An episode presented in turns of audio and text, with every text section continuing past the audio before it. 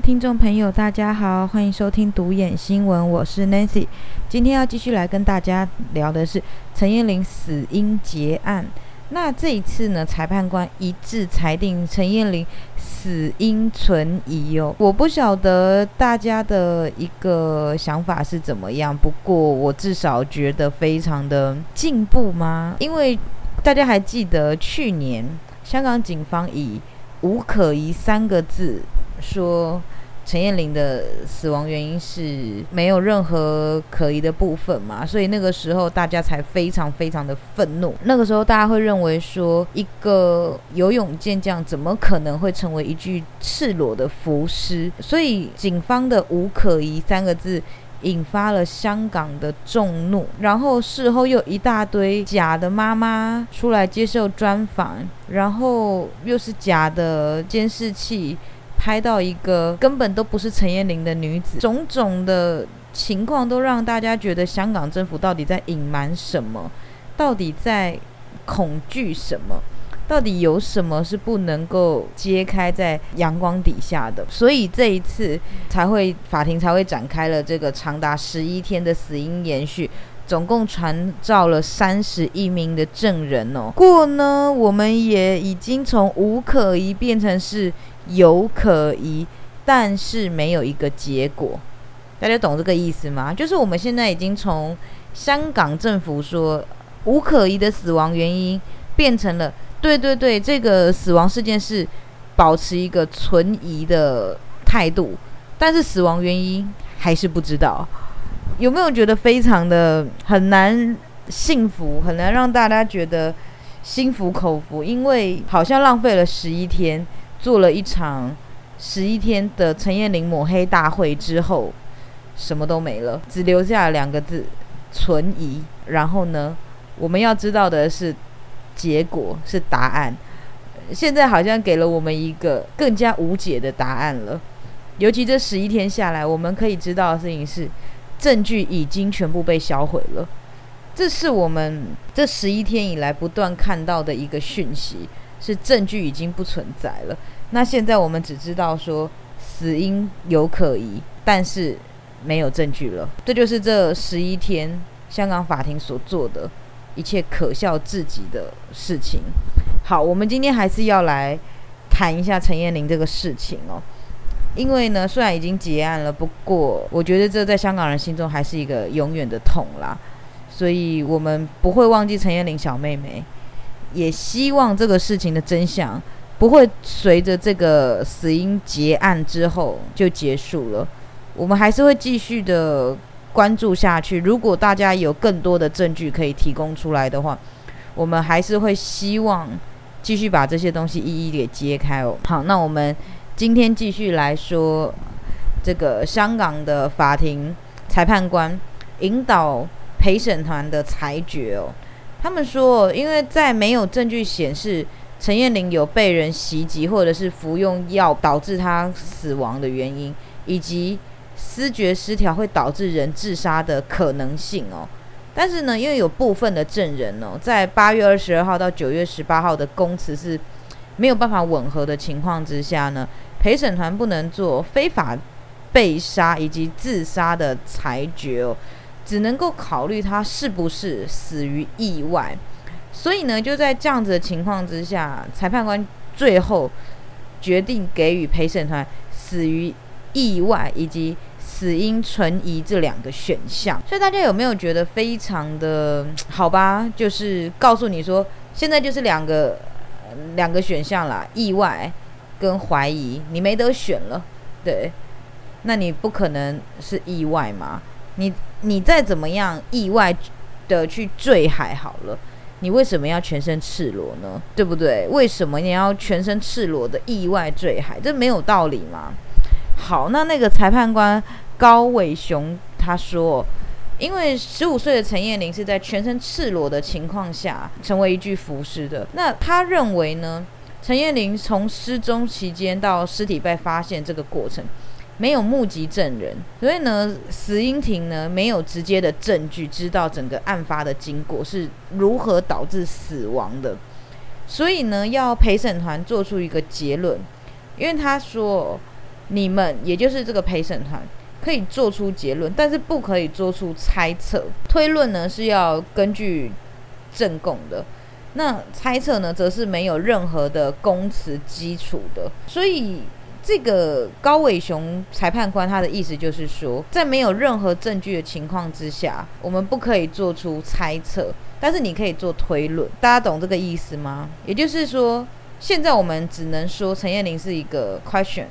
一个怀疑的部分，那你不能去做多余的猜测，因为多余的猜测是没有任何的证据的，所以也不能再去猜测说是可能大家外界所猜的是什么香港警方所为啊，然后什么先奸后杀等等的，没有这回事。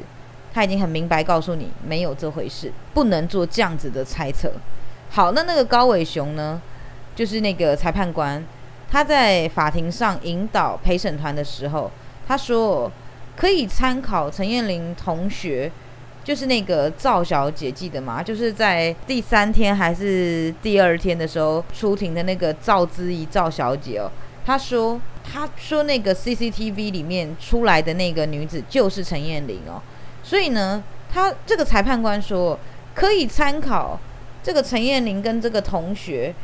所提供的这个合照，就是他们之间的合照，或者是身份证上面的照片等等哦，去判断说，知专设计学院的那个 CCTV 当中的那个人，到底是不是陈燕玲，是不是整个 CCTV 反映的事实经过跟片段有没有被人家剪辑过？他说这个一切可以。根据那一天出庭的那个赵小姐来提供的照片做一个比对，那大家就已经觉得很好笑了，是因为我们连那个赵小姐是不是她的同学，我们真的都不知道，我们怎么可以去相信一个所谓的合照呢？赵小姐完全只是看着那天的穿着打扮，就说那名女子是陈燕玲。对，的确那名女子的穿着打扮神似陈燕玲。可是经过非常多网友放大比对之后，穿着你可以造访，脸型可以找一个相似的，五官总是就是那么不一样。这个同学，你到底有什么证据可以证明那个人就是陈燕玲呢？你拿不出任何的证据，甚至我们都不知道这位所谓的赵小姐赵志怡同学是不是也是本人赵志怡同学。现在我们真的对于这所有的一切，我们都要打上一个问号了。好，那那个裁判官他说，法庭给了陪审团一份问卷，那这个陪审团必须要根据十七项事件做出裁决，确定相关的死亡环境情况是否属实，还是未能确定，包括失踪当天所呈现那个思觉失调的症状，以及进入海中是否有穿着衣物等等的十七项事情做出裁决哦。好，那我们就一条一条的来念哦。第一，陈燕玲于二零一九年九月十九号上午大概八点四十五分离开元朗住所，前往知专上课。这个是肯定、否定还是未能确定？好，第二个，大概在上午十一点左右，陈燕玲回到知专，在上课期间呢，她曾经借用一名男同学的背包充当枕头。脱掉他所穿的鞋子，并且躺卧在地上睡觉。这个答案是肯定、否定还是未能确定？再来第三个，在当天的下午一点的时候，也就是上课结束之后呢，陈燕玲跟他的同学，也就是那位赵君怡同学，曾经表示说，他需要收拾储物柜里的东西。然后在那一天比较晚的时间之后，他会再回到学校宿舍，把东西放回储物柜当中。这一点是肯定、否定还是未能确定？第四，陈燕玲跟这个赵君怡同学呢，以及另另外一位同学叫做妮亚，大概在下午一点半的时候离开职专学院，然后前往吊井岭站乘坐地铁。这件事情是。肯定、否定还是未能确定？好，第五，陈燕玲并没有在美孚站下车。之后，他跟他的那名同学妮亚曾经说过，他要去荃湾的路上。啊，这是肯定、否定还是未能确定？再来，赵君怡同学呢，在美孚站下车之后，曾经使用 WhatsApp 跟陈燕玲通讯，这个是肯定、否定还是未能确定？第七，在大概下午五点半的时候呢，陈燕玲在吊井岭站的 A one 出口外面遗留了一些私人物品，包括一台黑色没有上密码锁的 iPhone，这是。肯定、否定还是未能确定呢？再来是在当天的下午五点四十分的时候，陈彦玲前往资专校舍之后呢，他又进入了李惠利的大楼，这是肯定、否定还是未能确定？好，再来呢，陈燕玲在资专的 B 座大楼二楼的平台遗留了一些个人物品，包括一部上锁。的粉红色 iPhone、身份证，然后图书证、一张小册子，还有一个袋子等等的一些杂物。请问这是肯定、否定还是未能确定？再来第十点，陈燕玲曾经前往知专 C 座大楼十楼，这个中间呢，他脱下自己穿的鞋子，这是肯定、否定还是未能确定？第十一，陈燕玲大概下午七点的时候离开。资专校舍，当时他的手中没有拿着任何的物品，这是肯定、否定还是未能确定？再来，陈燕玲是赤脚走往吊井里地铁站，然后再从 A one 出口进入站内，在 B 出口进入都会的那个商场里面，乘着手扶梯前往二楼商场，之后经过商场二楼往善明村方向的通道，再往彩明街方向。前行，这是肯定、否定还是未能确定？第十三，陈叶玲之后曾经回到吊井岭的地铁站内，这是肯定、否定还是未能确定？第十四，大概在下午七点到八点的时候，陈叶玲在职专校舍的正门口曾经搭上了 taxi，前往了日出康城至蓝天。请问这是肯定、否定？还是未能确定。再来，陈燕玲在康城街，就是靠近那个巴士总站的地方下车，这是肯定、否定还是未能确定呢？第十六点，陈燕玲曾经在去年的九月十九号当天呈现出思觉失调的症状，这是肯定、否定还是未能确定？最后十七，陈燕玲曾经在海中身上。有还是没有穿着任何的衣物？是有还是没有？还是未能确定呢？那这是根据这十七点，我们需要陪审团做出裁决哦。有一名资深的法医兼港大病理学系的首席临床讲师，叫做马宣利哦。他以专家的身份出庭说，他以陈燕玲的解剖。尸体的报告提出意见哦，他可以直接的肯定的说，不能够肯定陈燕玲是溺毙死亡，因为大家还记得那个时候马宣利他怎么说？他说一个溺毙死亡的人，他的肺部的胸腔积水应该是平均的，但是很明显陈燕玲的肺部的积水是非常不平均的。那他又认为裸尸这件事情是不寻常的，因此他觉得不能。解释陈燕玲的死亡原因是无可疑，他直接很摆明的说，整起事件就是非常可疑，所以那个时候大家才会说，好像整个死因延续的过程中，只有这个马先利愿意讲出事实，讲出他真正的疑惑。那经过了这十一天的死因延续之后，陪审团最后裁定。陈燕玲是在失踪当天，也就是去年的九月十九号晚上到隔一天的这个期间呢，是受过伤以及在这段时间死亡的。但是呢，地点跟时间未知，也就是说，我们不能因为尸体的腐化而无法确定他死亡的原因哦。目前我们只能够一致裁定。陈燕玲的死亡是有可疑的，但是结果未知。这就是这一次十一天死因研讯的结果。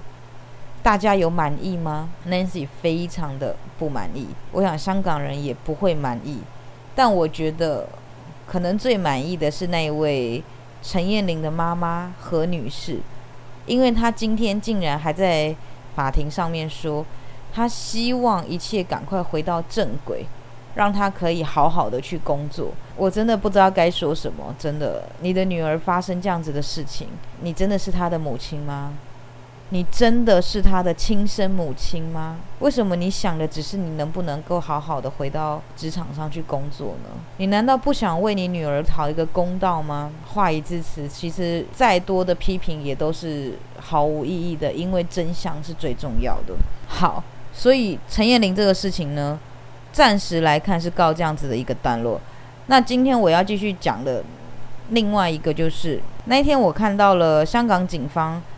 公布最新的一个数据哦，也就是说，从去年反送中六月九号开始哦，到今年的九月六号，哇，你看整整一年半的时间呢，香港警方累计已经拘捕超过一万零一十六人，总共检控了两千两百一十人哦，其中呢有六百八十七个人被控暴动罪。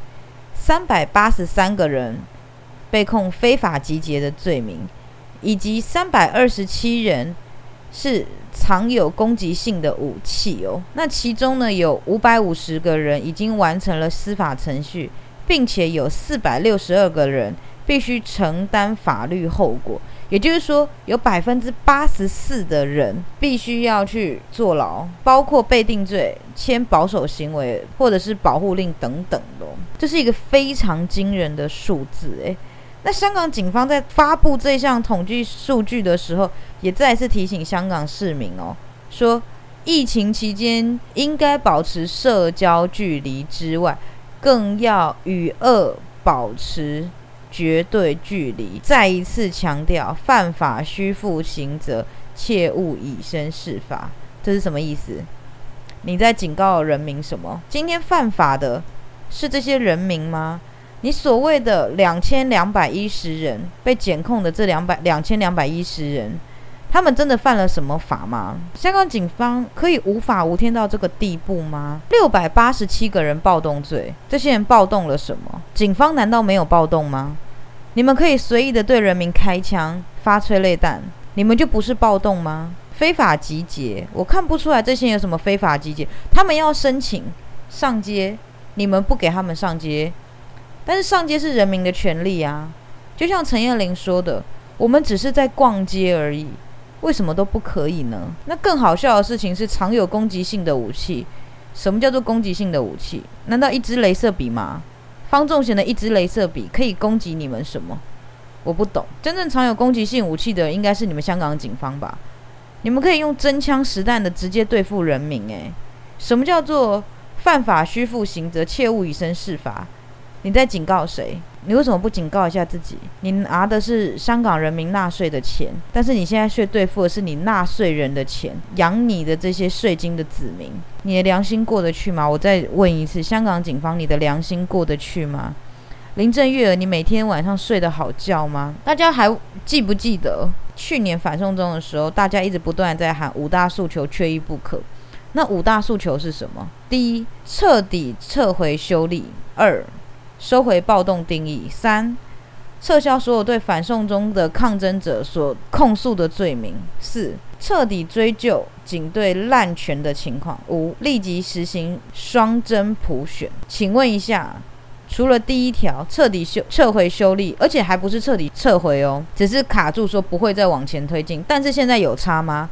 你对你你挡了一个送送中条例，但是你来了一个国安法，所以这五大诉求其实已经。毫无意义了，你懂吗？已经毫无意义了。所以，其实香港人民也要明白一件事情：在没有主权的情况之下，你就算有百大诉求都没有用。我希望所有的香港人民这一次真的可以觉醒，不要再认为一国两制是有可能的。过去的香港的，不管说是民主派、泛民主派，大家都是在追求一个一国两制下自由民主的香港。现在已经告诉你完全不可能了。香港现在唯有主权独立，你才有真正的自由民主，否则，你看。中共可以管你送中条例不用了，我直接把香港变成中国的一部分，不用送中，你直接变中国。那他们有撤销所有对反反送中抗争者的控罪吗？没有，反而变本加厉。现在还多了一个什么限聚令，多可笑！两个人以上相处就是违 违反限聚令，就可以抓你，可笑至极。那有彻底追究警队滥权的情况吗？也没有。林郑月曾经说要成立什么独立调查委员会，有用吗？有用吗？完全没有用。一年半的时间了，无数个香港人发生这样子的悲剧。根据官方数字，我们就讲这官方数字好了。我们当然知道说。官方数字永远少于真实数字。现在说拘捕超过一万人，好，这是官方数，这已经很惊人了。香港也不过七百万人口，所以你看抓捕的人就超过一万人，这是一个非常惊人的数字。这个还不包括死亡的人哦。你们还不能一年半的时间，还无法让你们彻底清醒，说香港唯有独立，你才有生路；唯有独立才有生路，不是五大诉求。也不是什么什么光复香港时代革命，光复香港时代革命当然重要，但是如果光复的香港时代的革命只是回到二十三年前九七以前，有什么意义呢？没有意义。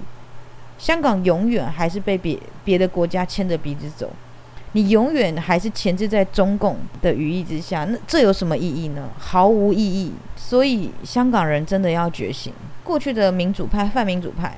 为了选举，为了争议席，你们怎么去打压香港独派、本土派？一个梁天琦就是一个血淋淋的例子。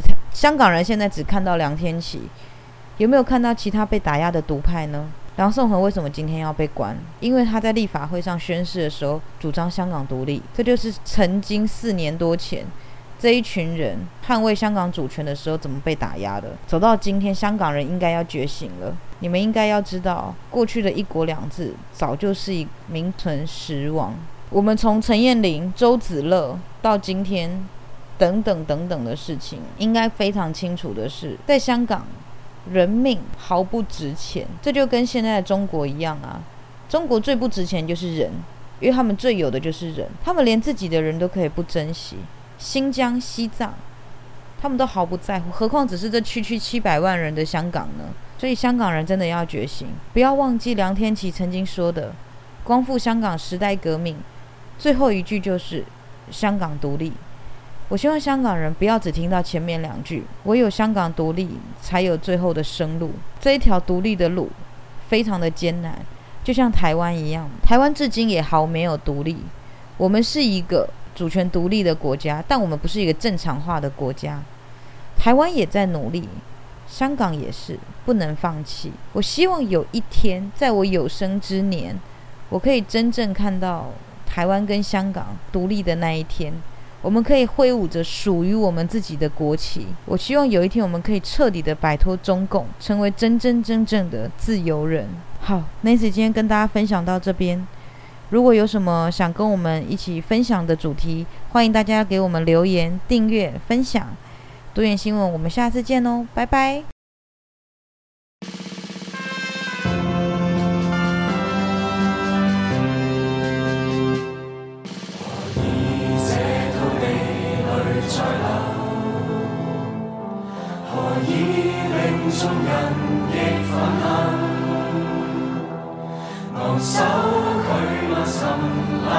声响透，限自由归于这里。